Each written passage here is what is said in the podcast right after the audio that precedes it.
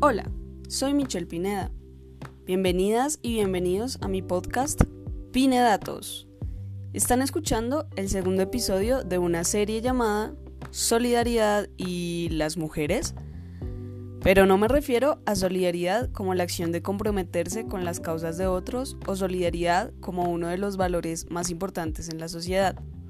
Me estoy refiriendo en específico al movimiento Solidaridad o Solidarność que nació en la década de los 80 en Polonia. La serie Solidaridad y las mujeres tiene tres episodios. Les doy la bienvenida a escuchar el segundo.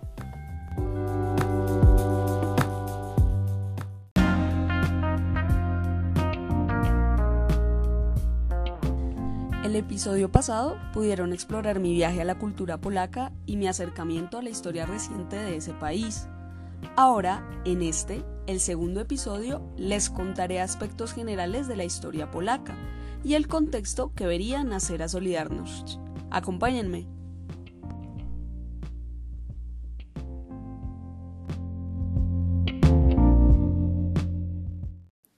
Lo primero que hay que saber es que, como muchas dinastías e historias de fundación europeas, la historia de Polonia está llena de misterio y en realidad no es muy claro cómo llegó a constituirse la primera dinastía polaca, que fue la dinastía de los Piast.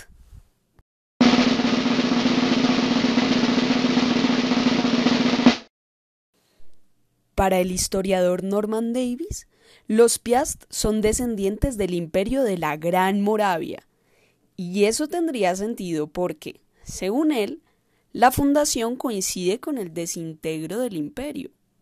En cualquier caso, como territorio delimitado, Polonia nace oficialmente en el año 966 después de Cristo, con el bautismo católico de Miesco I, o Mieseislao, en español.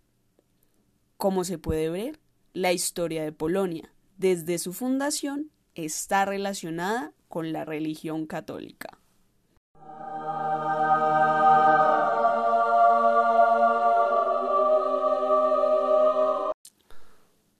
Después de su fundación, durante casi mil años, Polonia logra posicionarse y expandirse en Europa.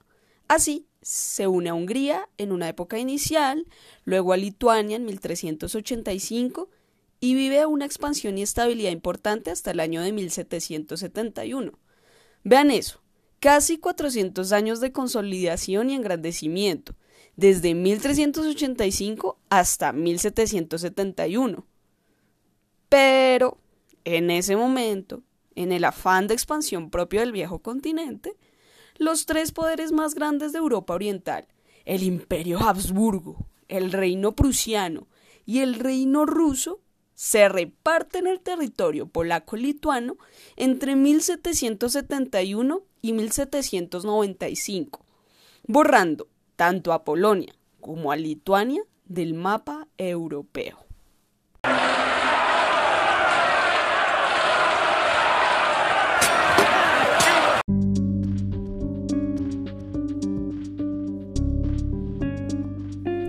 Es así como Polonia deja de existir por 123 años hasta 1918, cuando acaba la Primera Guerra Mundial, y con ella esos tres poderes dinásticos de Europa Oriental. Es en ese momento de confusión y convulsión mundial en el que Polonia ve la oportunidad para recuperar su espacio en el mapa el 11 de noviembre de 1918 es tan importante esa fecha que a día de hoy todavía se sigue conmemorando en Polonia como el día en que recuperó su independencia. Sin embargo, ¿cómo logra un país aparecer y desaparecer del mapa tan fácilmente? ¿Cómo Polonia logra mantener su cultura e idioma después de 123 años de literal tachamiento e imposición de otras culturas y tradiciones?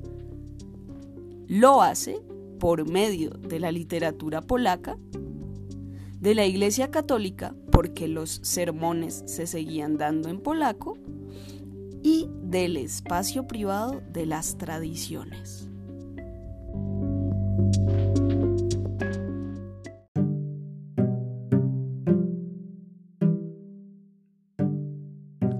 Esta manera, Polonia inició lo que se llamó la Segunda República de Polonia, la cual contaba con variedad étnica, cuyos grupos mayoritarios eran los ucranianos, los judíos, los bielorrusos y los alemanes, por lo que la nación se catalogaba como pluriétnica. Sin embargo, ya en esa época en Europa existían algunos brotes de antisemitismo, el cual iba creciendo a lo ancho del continente.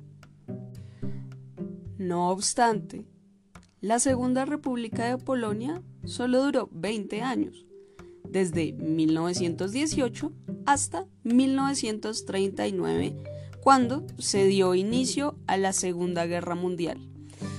En ese momento, Polonia volvió a ser invadida, esta vez por la Alemania nazi al occidente y por la Unión Soviética al oriente.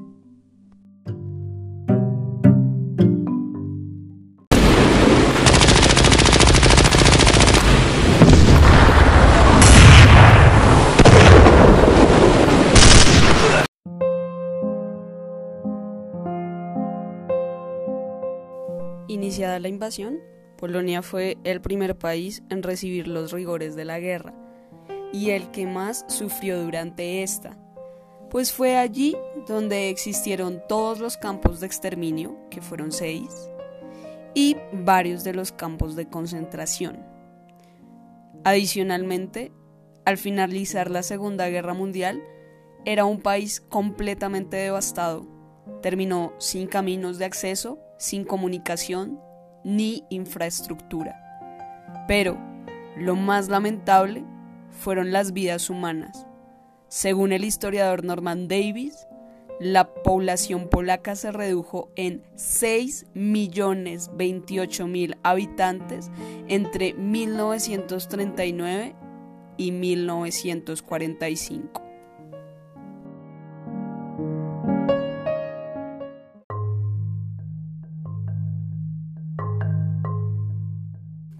Con estos catastróficos saldos, la guerra para Polonia acaba cuando los aliados inician su ofensiva por el occidente y la Unión Soviética por el oriente. En ese momento, la Alemania nazi se ve acorralada y encuentra su fin a manos del Ejército Rojo, que pasa por las ciudades de Poznań, Varsovia y Cracovia, liberándolas de los nazis. Así es como los soviéticos logran recibir el apoyo de la población polaca. Además, gracias a que había sido el ejército rojo el que liberara a Polonia, los comunistas y socialistas polacos se hacen al poder en 1948, con el nombre de Partido Polaco de los Trabajadores Unidos, haciendo que Polonia empiece a ser un estado satélite de la Unión Soviética, bajo el nombre de la República Popular de Polonia. Así, se impuso un modelo económico basado en el socialismo y en el marxismo que era manejado indirecta y muchas veces directamente por los soviéticos, quienes además tenían mucha influencia política en las decisiones importantes del país.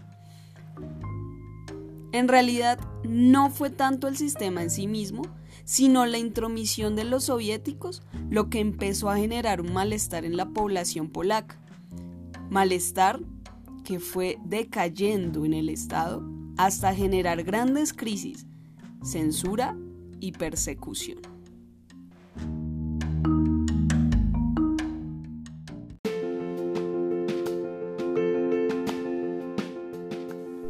Y hasta aquí llega el segundo episodio de la serie Solidaridad y las mujeres. En el tercero se descubrirán las catastróficas políticas soviéticas en la República Popular de Polonia el descontento de la población, el paulatino nacimiento de organizaciones, el famoso derrocamiento de la Unión Soviética y el papel de las mujeres en todo esto. Gracias por escuchar el podcast Pinedatos. Yo soy Michelle Pineda y no se pierdan el siguiente episodio. Chao.